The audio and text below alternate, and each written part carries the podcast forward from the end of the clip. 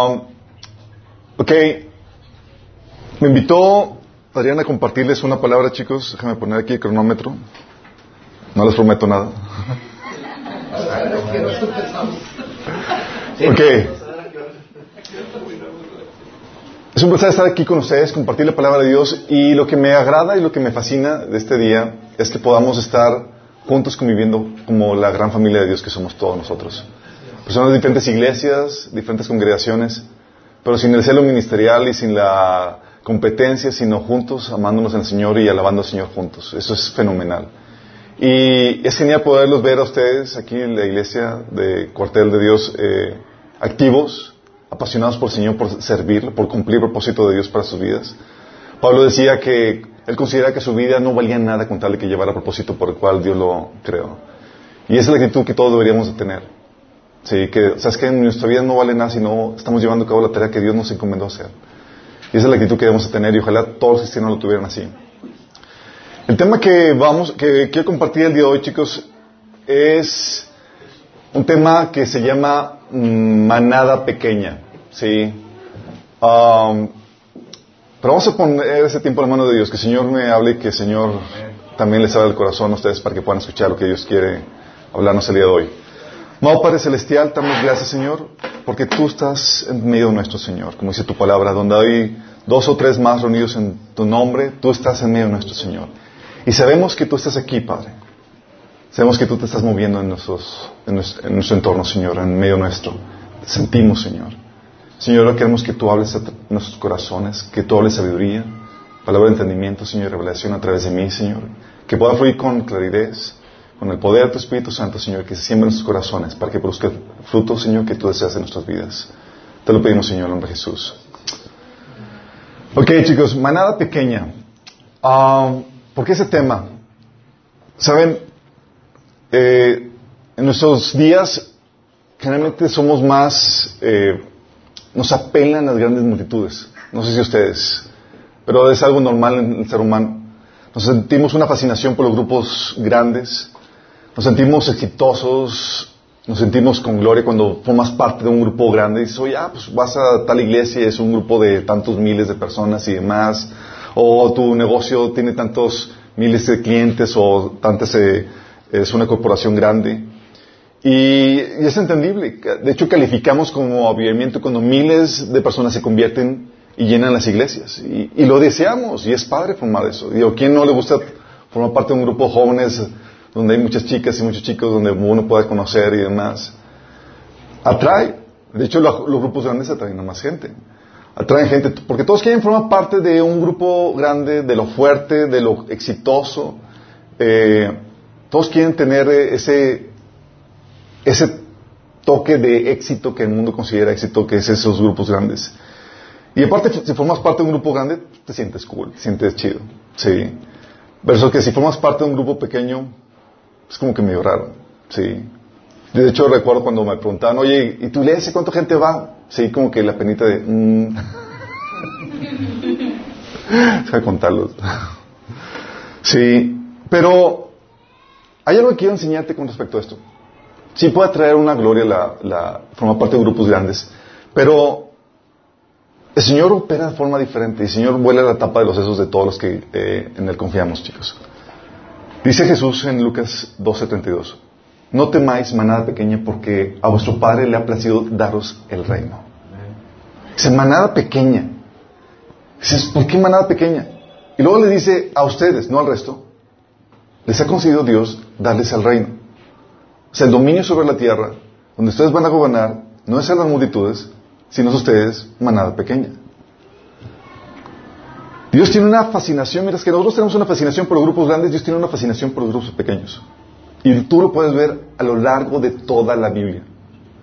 Y es algo que debes entender, porque cuando el Señor te considera parte de su manada pequeña, es un privilegio. Es oh, soy yo. Sí. Tú puedes ver los grupos pequeños desde el inicio. Puedes ver, por ejemplo, con Noé. Tenías a un mundo perdido y un grupo de ocho personas que fueron las únicas que salvaron el pellejo en esa inundación y fueron utilizadas por Dios para reiniciar eh, la repoblación de, la tierra. Tienes el caso, por ejemplo, de Abraham, donde él y su esposa estaba como los únicos fieles a Dios en una generación que ya había rechazado a Dios. Él y su esposa, chicos, en una, como peregrinos extranjeros, en una tierra donde ya habían rechazado a Dios. Y él solo, juntamente con sus siervos, Dios se lo utilizó para derrotar a los ejércitos que habían conquistado a Sodoma y Gomorra, ¿te acuerdas? En Génesis capítulo 18, eh, digo, era Génesis capítulo 14. Qué impresionante. Dios utilizando un pequeño grupito de Abraham y sus siervos para conquistar y para rescatar a su, a su eh, sobrino Lot. Tienes el caso, por ejemplo, en números 13 y 14 de los dos espías. ¿Te acuerdas cuando a Moisés se le ocurrió la gran idea de enviar espías para que inspeccionen la tierra y nos trajeran el reporte? Y trajeron el reporte y todos, un reporte de que son más grandes que nosotros, nos van a comer como, eh, como langostas, parecemos delante de ellos. Y de eso solamente dos espías dieron un buen reporte. Tenías dos de, dos de, de, los doce, y no solamente dos de los doce, dos de toda una nación de aproximadamente uno o dos millones. Imagínate. Y Dios dijo, ¿sabes qué? Todos ustedes se me quedan en el desierto, menos Caleb y Josué. Ah, y los niños. ¡Qué fuerte! Dios cogiendo a los pequeños. O, ¿qué tal el caso de Israel amando de, de, Josué? Era una pequeña nación el pueblo de Israel comparado con las numerosas naciones más fuertes y numerosas que habitaban en la tierra prometida y a quien Josué se le había encargado conquistar. Dices, órale. ¿O se acuerdan del famoso caso de Gedeón? ¿De cuánto era su ejército? 300, personas. Eran 300 contra, dice la Biblia que el ejército de los madenitas era tan grande que era incontable. Así de, así de, tremendo era el, número. Eran 300 y con un líder medio titubeante y demás para conquistar toda una un ejército de, de madenitas que eran de millares. ¿O te acuerdas el caso cuando Dios utilizó a este a Jonatán y a su escudero? Tremendo caso donde estaban los filisteos, la población, y tenía el ejército de Israel y todos acobardados, y él cansado de la, de la cobardía de los israelitas, dice, le dice a su compañero el escudero, oye, pues vamos a, pues vamos contra el ejército de los filisteos. Acabo para Dios es fácil ganar con muchos o con pocos. Si tú y yo somos pocos. y el escudero, pues vamos, y otro igual de loco que él. ¿Y qué hace? Dice, Señor, si vamos y ellos dicen, vengan, acérquese, es de Dios que Dios nos los ha entregado en las manos. y van y se lanzan. Y ustedes saben el resto de la historia. Los filisteos le dicen, eh, vengan. Dice, Vamos, que Dios nos los ha entregado. Y fueron ellos los que detonaron la victoria contra el ejército de los filisteos, chicos. Una manada pequeña de dos. Sí. Tienes también, por ejemplo, el caso de Elías. ¿Te acuerdas cuando Elías fue a confrontar a los sacerdotes de Balán? ¿Te acuerdas que, oye, todo el pueblo de Israel había apostatado y Elías era de los... Decía él que era el único que había quedado, ¿te acuerdas? que llegó a la cueva, Señor, que, queda, y me quieren matar. Y el Señor, ah, ahí, ¿cuántos eran? Era siete mil, siete mil personas que no habían doblado su rodilla ante Baal. Sí. Un pequeño remanente versus toda la apostasía que estaba sucediendo. ¿O te acuerdas del caso donde estaba ya la nación de Israel bien entregada al pecado, bien apostasía, y Dios levanta a un pequeño joven que decía que era demasiado joven como para profetizar, que era Jeremías. Dice, ¿vas a dar mis palabras, Señor? Soy muy joven. Vas a hablar, no hay excusa para la juventud. Y él y su escudero, ¿quién era? ¿Se acuerdan? Baruch, Baruch, Jeremías profetizaba y su escudero escribía, órale, sí. Y ellos eran contra todo el pueblo de Israel, chicos. No es como que había un pequeño grupito, era un grupo de dos para hablar palabras fuertes de juicio y de, llamado arrepentimiento al pueblo de Israel. Y cuando la gente lo escuchaba, se lo ponían. Eran dos. Sí. Versus todo el pueblo de Israel. Y en el Nuevo Testamento también tienes a Jesús. A Jesús con su grupito de dos versus toda la nación, chicos. Y dices, oye, pero tenía multitudes. Sí, pero ¿te acuerdas qué pasó en Juan capítulo 6? Empezó a predicar a Jesús sin, pelos en la boca y de repente la multitud dijo, pues esto es muy fuerte. Sí. Y todos lo abandonaron. Juan capítulo 6. Y los discípulos ahí temblando. ¿Y usted también quién dice? Señor, pues tú eres el único que tienes palabras de vida eterna. 12. manada pequeña versus las multitudes, versus todo el pueblo de Israel. Y aún de los doce chicos, había otra submanada pequeña. ¿Quiénes eran? Pedro, Jacob y Juan. ¿Te acuerdas? Ustedes se quedan aquí y traía a su grupito de tres, con quien les hablaba cosas, con quien les enseñaba milagros, con quien vio la transfiguración.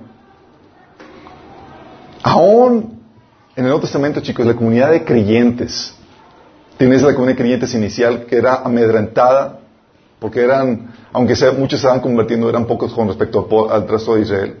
Y eran amedrentados por los líderes políticos religiosos. Eso lo ves en Hechos capítulo 4. Y aún nosotros, chicos. Somos una comunidad de creyentes, de cristianos, y somos un pequeño remanente, una manada pequeña versus el resto del mundo que ha decidido rechazar a Dios. Somos una manada pequeña. Sí. No por nada Señor dice que angosto es el camino y estrecha la puerta que conduce a perdición. Angosto es decir, son pocos. Y tú y yo somos parte de esa manada pequeña. Mateo 7:14 es donde habla acerca de eso. Y dice, oye, pero estamos orando por avivamiento. Y aunque hubiera avivamiento y aunque miles se convirtieran, chicos. Sí. Dice la Biblia que muchos son los llamados y qué? Pocos son los elegidos. En los movimientos muchos se llegan, se entregan y llenan las iglesias, pero son pocos los que realmente son fieles. Los que pasan las pruebas, los que permanecen hasta el final. Son pocos, chicos. Y Dios tiene, tú ves toda la Biblia, tú ves ese, ese modo superandis de, de Dios donde los pequeños grupos. Sí. Por eso cuando tú ves a tu alrededor y tú dices, oye, somos pocos, y tú estás entre ellos, considérate privilegiado. Sí. Porque Dios utiliza las manadas pequeñas, chicos. Dios los utiliza con poder. Tenemos ejemplos poderosos para hacer grandes cambios. Tienes el ejemplo de Jonatán, donde todo el ejército amedrentado, cobardado por el ejército de los filisteos, y sabes que ellos dos detonaron la victoria que revertió la estatus de opresión del pueblo de Israel. Dos personas, chicos, que tienen la fe suficiente y la valentía suficiente para poder hacer eso. Tienes el grupo, el caso de Gedeón con sus 300, que derrotaron a millares. Sí, porque tuvieron la fe para creer en que Dios podía liberarlos. Y revertir la situación de opresión que estaban viviendo por parte de los madianitas. Tienes a Josué, a Caleb y la generación de niños en el pueblo, en el desierto de Israel, que pudieron entrar a la tierra prometida, mientras que los adultos que salieron de Egipto no quisieron entrar, millares de adultos, esos pequeños, este pequeño remanente pudo conquistar las promesas de Dios y entrar a la tierra prometida y conquistarla, chicos.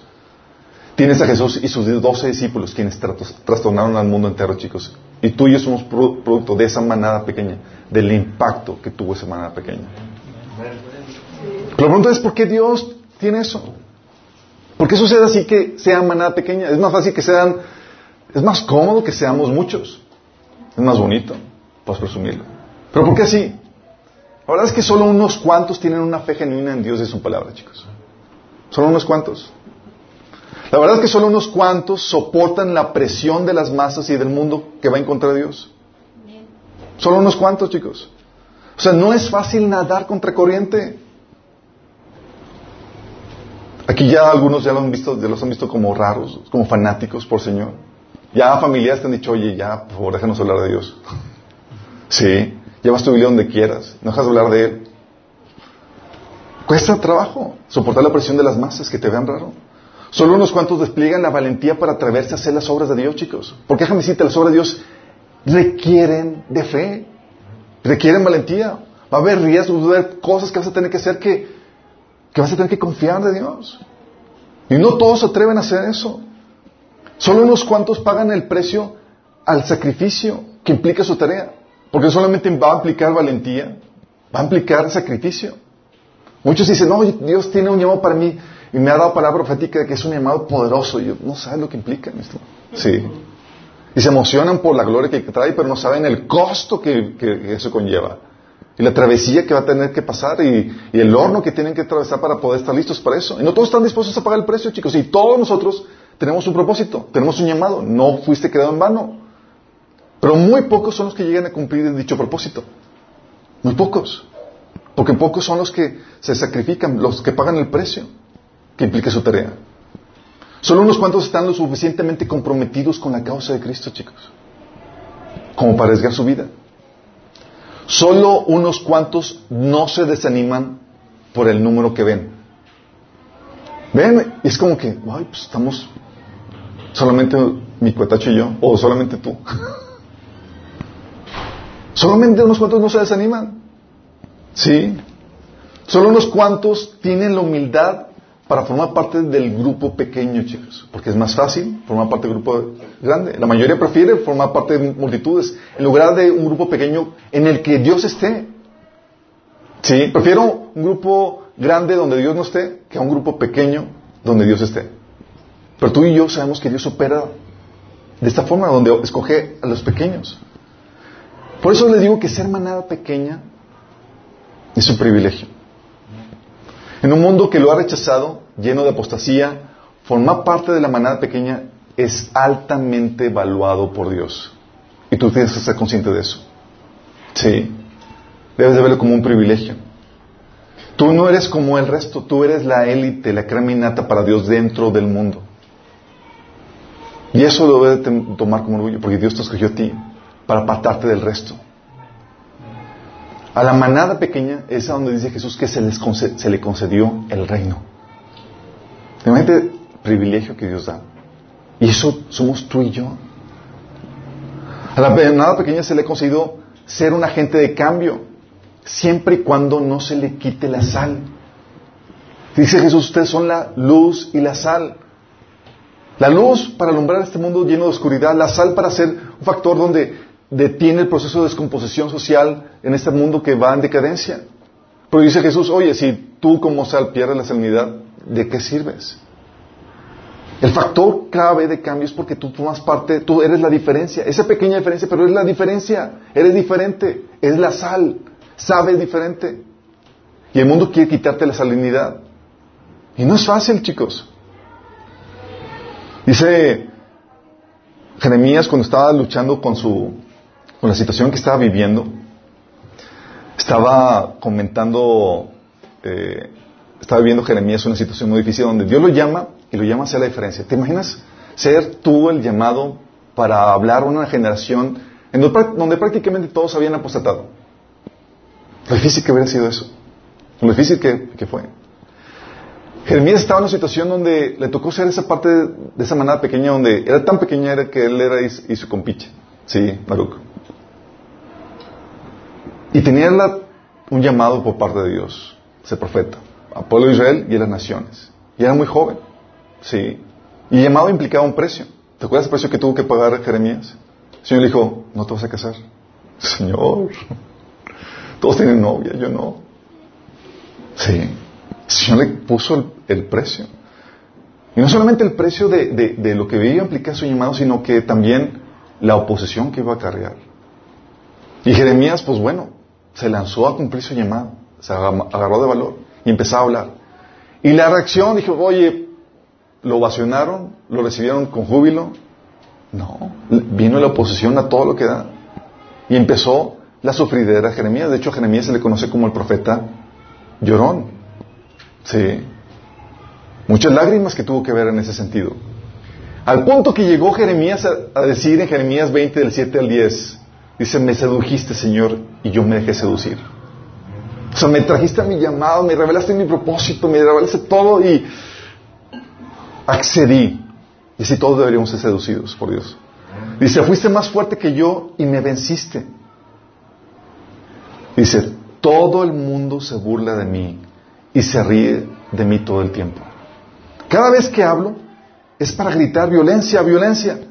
Por eso la palabra del Señor no deja de ser para mí un oprobio y una burla.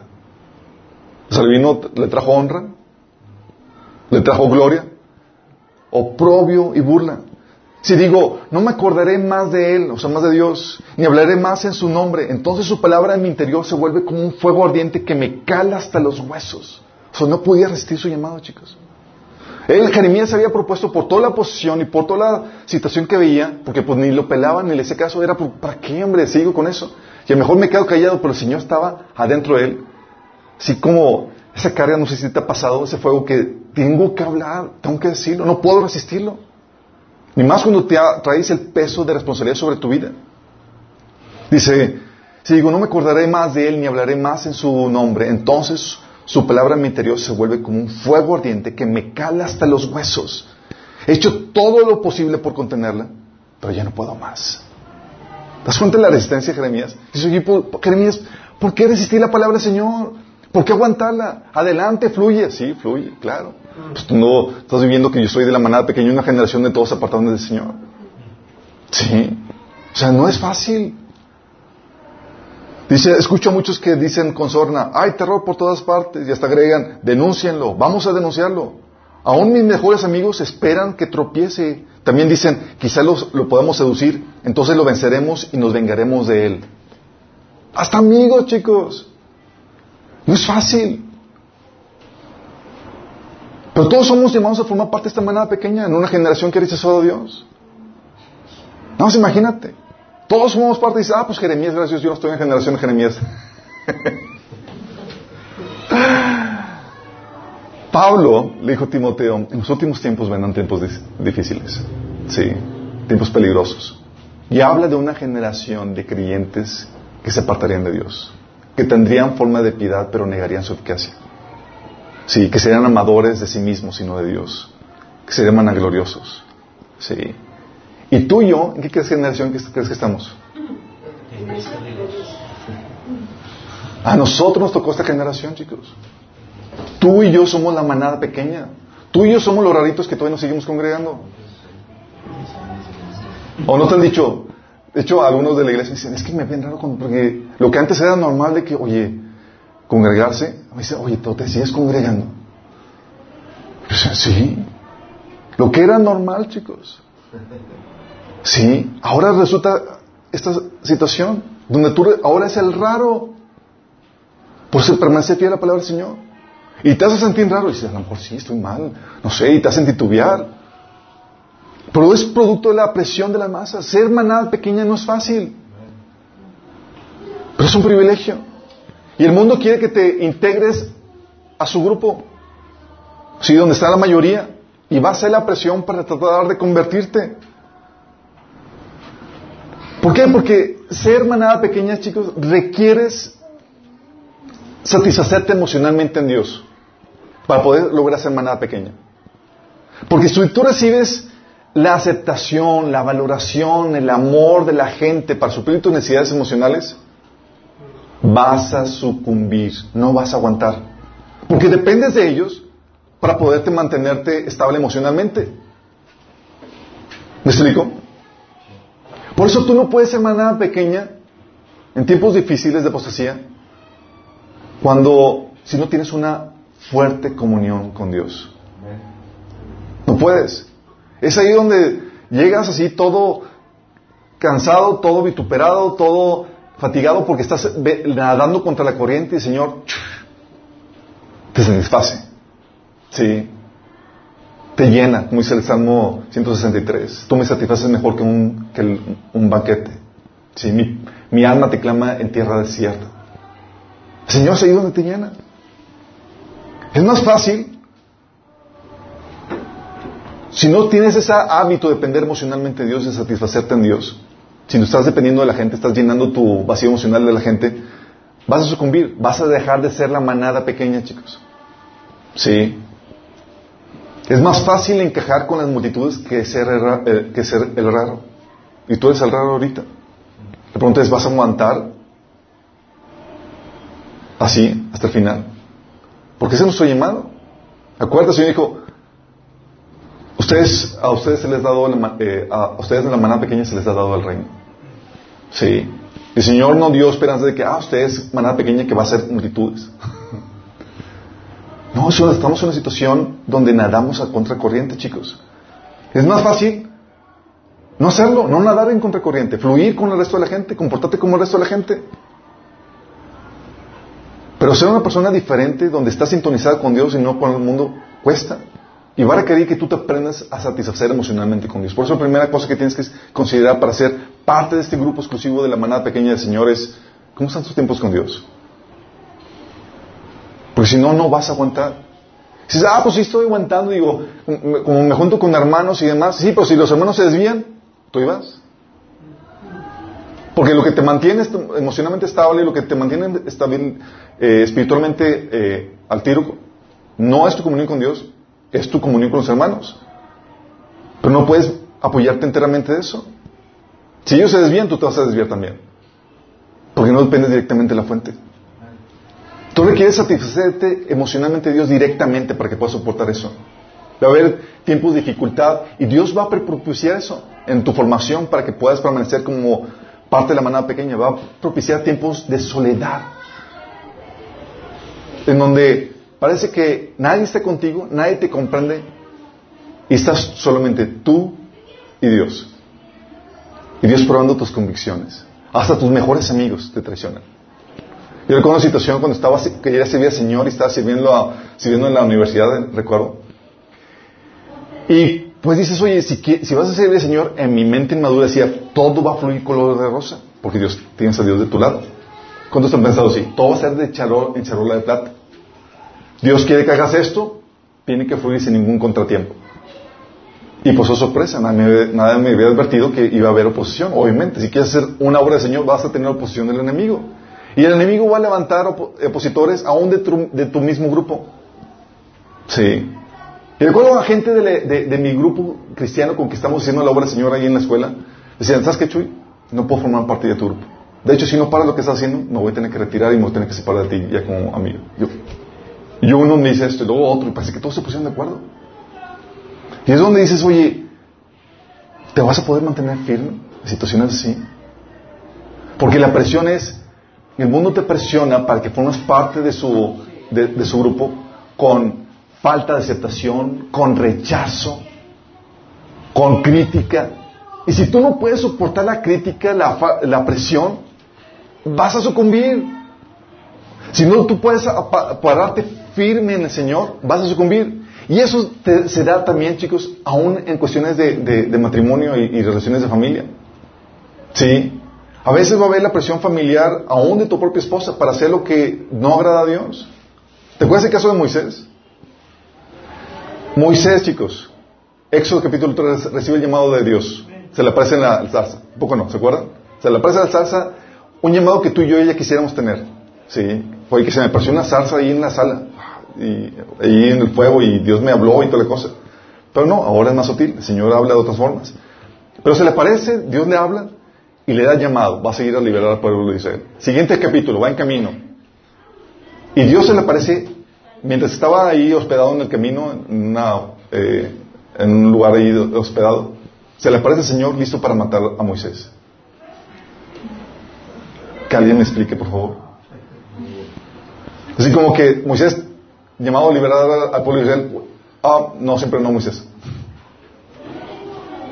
Dios supera así. Y la situación era un asunto donde Moisés tuvo que ceder a la presión de su esposa de no circuncidar a sus hijos. Y Dios no se fue tras su esposa, se fue tras el líder de familia, que era Moisés.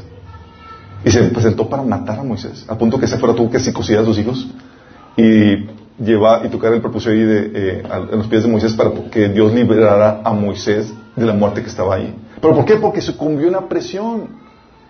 ¿Sí? Y es ahí donde dices, oye, si tú sucumbes a la, presión, tú puedes decir, oye, soy, parte de la manada pequeña. Sí, porque tienes el apoyo del grupo. Pero si se desvía, ¿tienes la fortaleza para mantenerte firme, fiel? Es fácil jalar con, con el grupito. Pero aún así tienes que estar, la única forma de estar seguro es teniendo una relación firme con el Señor donde tus convicciones están firmes con Él, donde tienes un trato directo con el Señor. Entonces requieres satisfacerte emocionalmente con Dios, requieres esa comunión fuerte con Él. No puedes depender de ser un manco espiritual donde dependas de otras personas. Sí, yo antes era un manco espiritual, antes de que el Señor sanara mis heridas, yo dependía de, lo que Dios le hablaba a otras personas, en vez de lo que me hablara a mí. Porque no aprendí a escuchar a Dios directamente. Aprendí a escuchar a Dios directamente, ahora sí, pueden irse ustedes donde quieran, yo me pongo donde el Señor se ponga. Sí. no solamente eso, requiere sentir, para hacer esta parte de esta manera pequeña, no solamente requiere satisfacerte emocionalmente en Dios, requiere sentir y aceptar el peso de responsabilidad por el llamado que Dios tiene. Hay, debes sentir ese peso de responsabilidad donde sabes que Dios me ha llamado. Y el bienestar de otras personas depende de que yo lleve a cabo el llamado de Dios. Porque así es, por si acaso no sabías. O sea, si tú no llevas a cabo la tarea que Dios te encomendó, gente va a sufrir y Dios te va a pedir cuentas por ellos. Debes estar consciente de eso.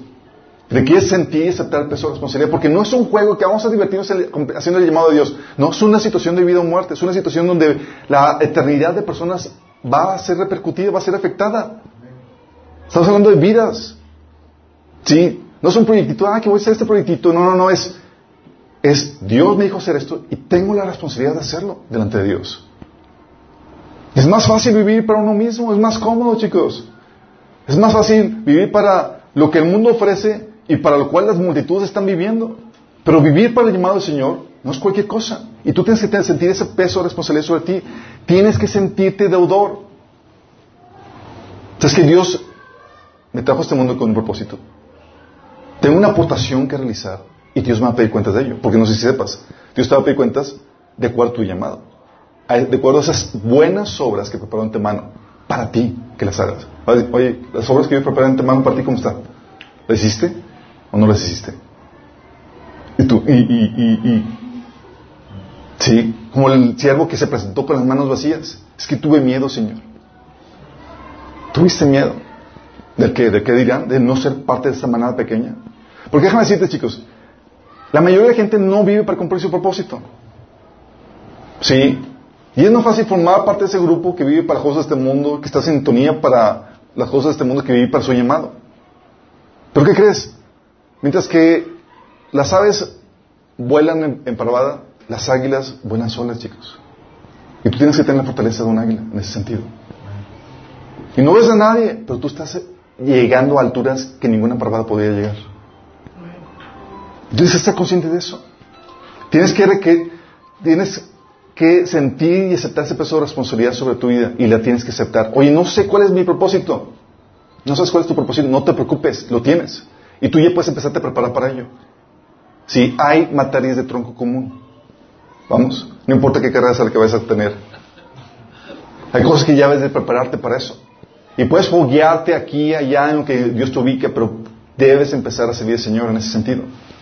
Y para formar parte de esta manera pequeña debes sentir ese peso de responsabilidad, así como Jeremías lo sentía, de que quise resistir, pero ching, tengo este peso de responsabilidad.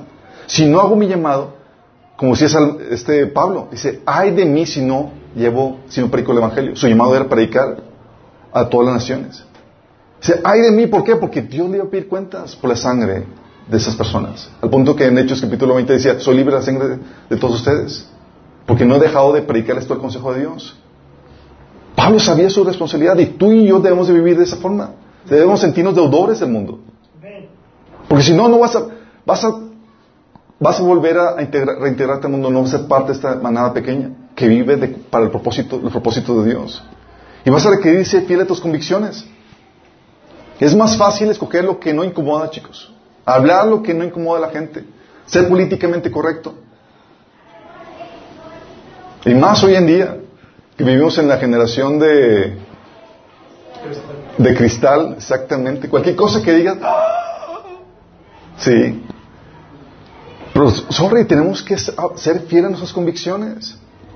Es más fácil ceder a lo que ves, a lo que el mundo te indica, que pararte en fe en lo que Dios te dice. Es más difícil, chicos. Tú no solamente requieres satisfacerte emocionalmente en, Dios en tus tiempos devocionales, tienes que tener una convicción de un peso de responsabilidad por tu llamado, pero también requieres ser fiel a tus convicciones. Y la problemática es que muchos ni siquiera conocen sus convicciones, chicos. No saben ni siquiera lo que creen. ¿En serio? No saben ni siquiera eso.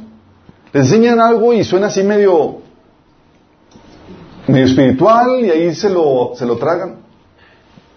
Efesios capítulo 4 me dice que no debemos ser como niños que son llevados por cualquier viento de doctrina.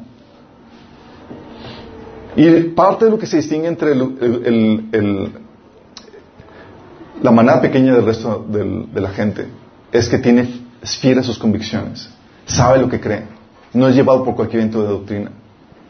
Hay mucha apostasía, hay mucha gente que se ha desviado y demás, y tú te debes de permanecer fiel. Sí. Porque ser manada pequeña, el chiste de ser la manada pequeña no se trata de ser pequeño, sino que eres fiel a Dios dentro de ese grupo. Sí.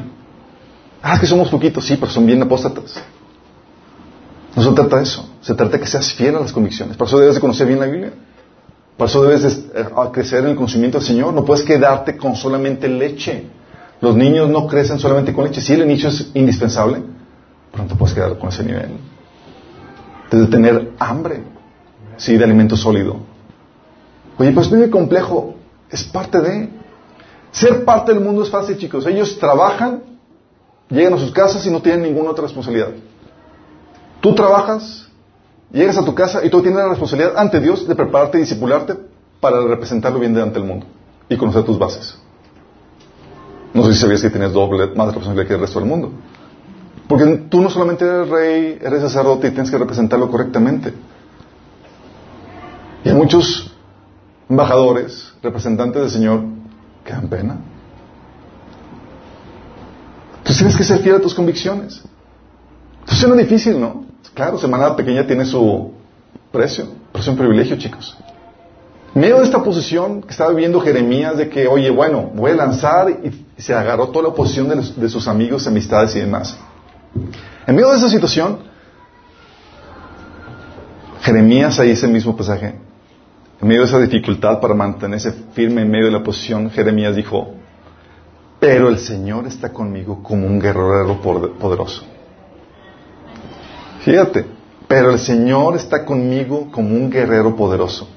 Por eso los que me persiguen caerán y no podrán prevalecer. Fracasarán y quedarán avergonzados. Eterna será su derrota, jamás será olvidada. Tú, Señor, Dios Todopoderoso, que examinas al justo, que sondeas el corazón y la mente, hazme ver tu venganza sobre ellos, pues a ti he encomendado mi causa. Canten al Señor, alábenlo. Él salva a los, salva a los pobres del poder de los malvados. Fíjate cómo dice, estaba en medio de la oposición y él dice, eh, eh, pero el Señor está conmigo. ¿Te imaginas? ¿Te acuerdas cómo, cómo pudo, pudo, Moisés soportar la ira del faraón? ¿Alguien se acuerda? Hebreos capítulo 6, como viendo al invisible. Entonces, que todo se ve tétrico. Y cuando ustedes han vivido vivir situaciones tétricas en su familia, negocio, lo que tú quieras, dices, ah, su meche, da miedito. Pero si tú te quedas viendo las circunstancias, te vas a intimidar y vas a sucumbir. Los que se mantuvieron como parte de ese grupo pequeño electo, ellos no veían circunstancias, se mantenían firmes viendo al Todopoderoso. Eso es como se sostenía. Dicen, eh, pero Dios está conmigo.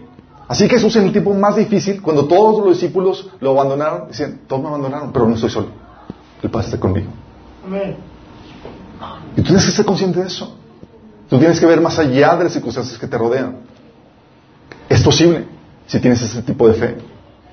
Porque vas a requerir, en medio de esta situación, por lo difícil, chicos, vas a requerir ese tipo de fe, vas a requerir el poder de Dios, el cual Él te otorga en el Espíritu Santo. Vas a requerir un poder, chicos, poder para poder resistir y ser testigos en medio de una posición que el mundo tiene contra tuya, por tu fe.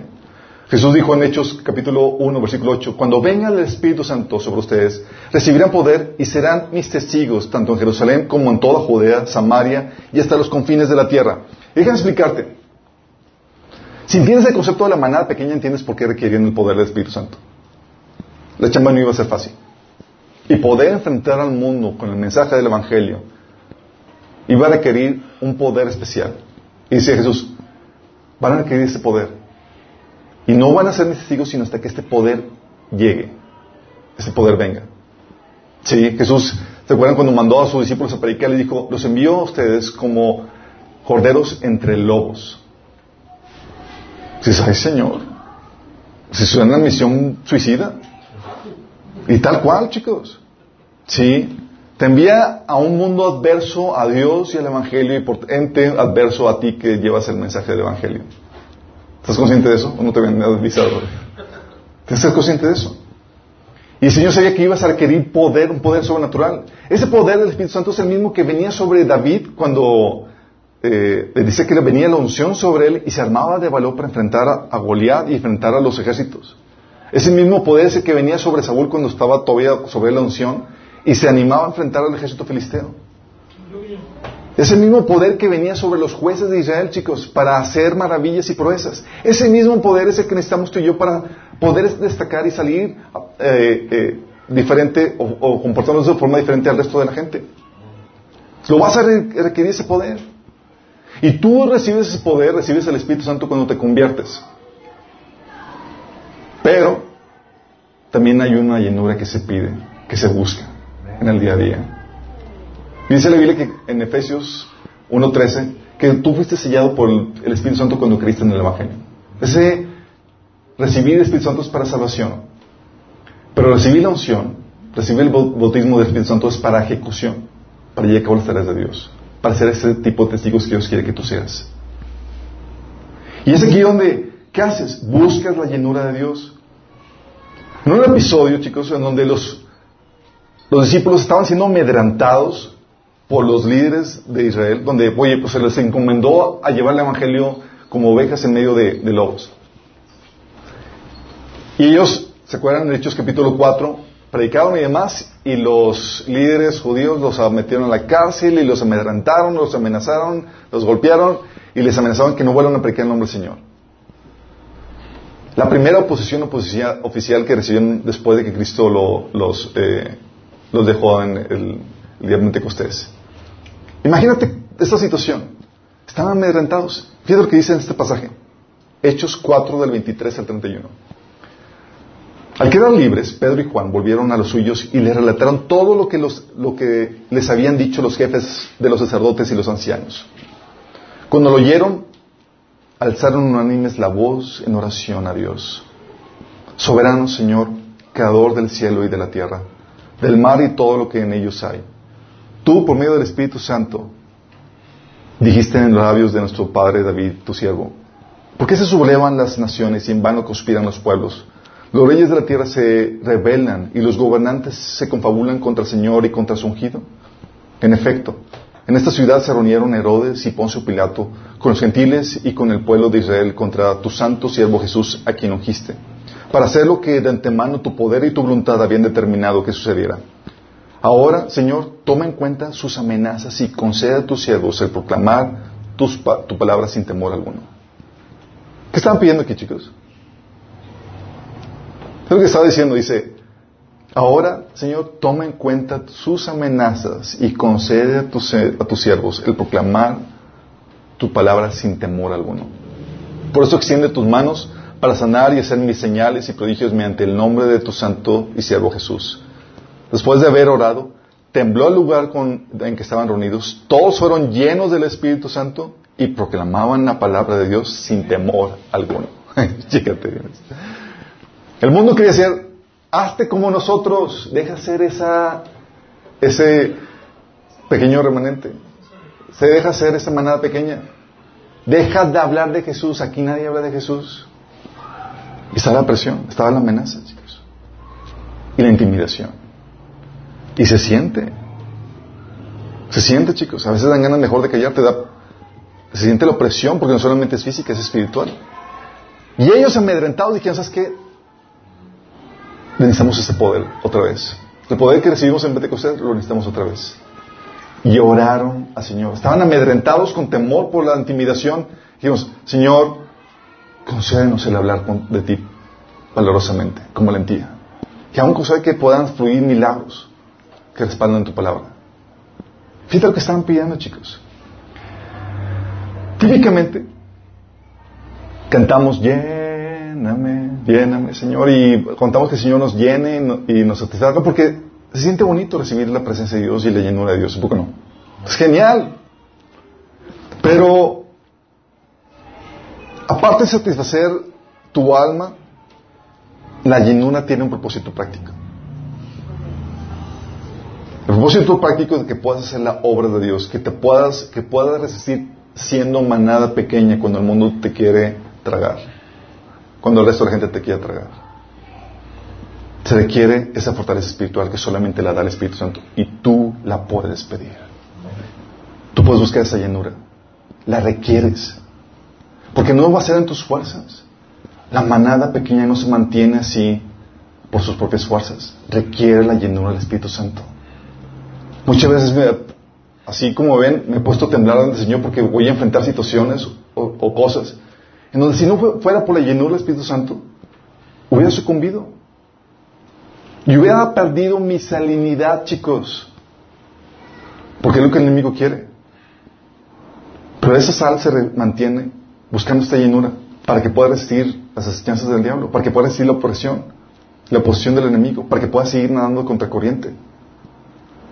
Entonces tú tienes una razón más por la cual buscar la llenura de Dios, no solamente porque sientes bonito, no solamente porque te satisface tu alma, porque lo vas a requerir para formar parte de esta élite, de esta pequeña manada pequeña que, que Dios quiere utilizar para hacer luz y sal, para ser factor de cambio.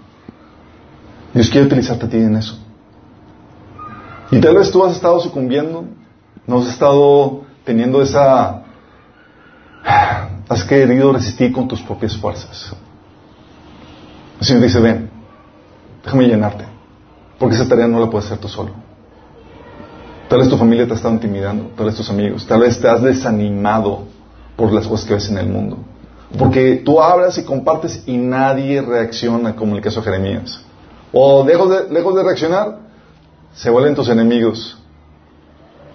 Y te dan ganas de ya tirar la toalla. Y Señor, no, no, la tiras y dejas de ser manada pequeña. Lo que requieres no es tirar la toalla, lo que requieres es llenarte del Espíritu. Y si tú has estado así cansado y agotado, quiero que terminemos con una oración. Cuando pidamos al Señor que nos venga y nos llene. Sí. Pero quiero orar particularmente por aquellas personas que han estado desgastadas, que han estado cansadas, que han dicho, ¿sabes que Si está a punto de tirar la toalla. En mi testimonio, mis convicciones, en dejar de ser diferente para, para dejar de batallar en nadar en contracorriente. Vamos a orar. Amado Padre Celestial, damos gracias, Señor, porque en medio de esta lucha, Señor, contra el mundo que vivimos, Señor, tú no nos dejas solo sino que tú nos has dejado tu Espíritu Santo para que podamos, Señor, hacer ese trabajo que tú nos has encomendado como debe ser, Señor, en tu poder y no en nuestras propias fuerzas, Padre.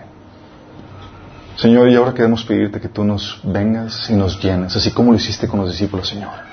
Estamos viviendo en esta última generación, Señor, en donde la apostasía, donde el desánimo, donde la gente que sucumbe, Señor, a las presiones del mundo es cada vez mayor, Padre. Pero queremos ser esa diferencia. Queremos ser la diferencia, Señor. Y queremos pedirte, Señor, que nos ayudes. Ayúdanos, Señor. Danos esa llenura, ese poder. Así como los discípulos lo pidieron en, Hechos capítulo 4, Señor, también lo pedimos nosotros para nuestras vidas, Señor. Queremos pedirte que tú nos llenes de tu Espíritu Santo, Señor. Dice tu palabra, Señor, que tú le darás Espíritu Santo a cualquiera que se lo pide, Señor, y lo pedimos ahora. Queremos esa llenura, Señor, fresca, que nos renueve, que nos revitalice, que nos dé la valentía para seguir trabajando para ti, Señor, para seguir siendo tu testimonio, Señor. Te lo pedimos, Señor. Es decir, con los ojos cerrados, si hay alguien que se ha sentido desgastado, agotado en su lucha en este mundo, quisiera que nada más levantara la mano para orar por ellos. uno y dos. Amado Padre Santo, Tú conoces la vida de las personas que se han desgastado, Señor. Señor, ser parte de la diferencia, Señor, ser parte de la manera pequeña es difícil, Señor. Muchos nos hemos desgastado, Señor. Tú viste las manos de los que la levantaron, Señor. Que han estado viviendo un desgaste, Señor. Que han estado a punto de tirar la toalla, Padre. Pero oramos por ellos, Señor, rogándote en el nombre de Jesús, Señor, que vengas y los llenes, Señor. Que vives, Señor, su fe, Padre, su ánimo, Señor. Que cuando se sienten débiles, Señor, que ellos puedan sentir tu poder, Señor, tu unción, así como dice Pablo, que cuando somos débiles, entonces somos fuertes, Señor. Que ellos puedan voltear al cielo, Señor, y esperar esa gracia especial, esa gracia sobrenatural, Señor, que los fortalece para poder seguir peleando, Señor, para seguir siendo la diferencia, para no sucumbir, Señor. Te ruego que fortalezcas a los hermanos que pararon las manos, Señor, que levantó las manos. Y también a todos nosotros, Señor. Al resto, Señor, de nosotros. Que podamos ser esos instrumentos para animar a nuestros hermanos cuando sientan desgastados, Señor. Que podamos ser esa refrigerio, Señor, y que podamos animar a los que te busquen, que podamos apoyarnos, Señor, en esta lucha que todos tenemos, Señor, para mantenernos como parte de este grupo exclusivo que tú has llamado, Señor, a formar parte de la manada pequeña. Ayúdanos, Señor, te lo pedimos. En nombre de Jesús. ¿Dónde estamos? Sigan, sigan ahí donde están adorando a Dios. Es importante que Dios hable en nuestras vidas.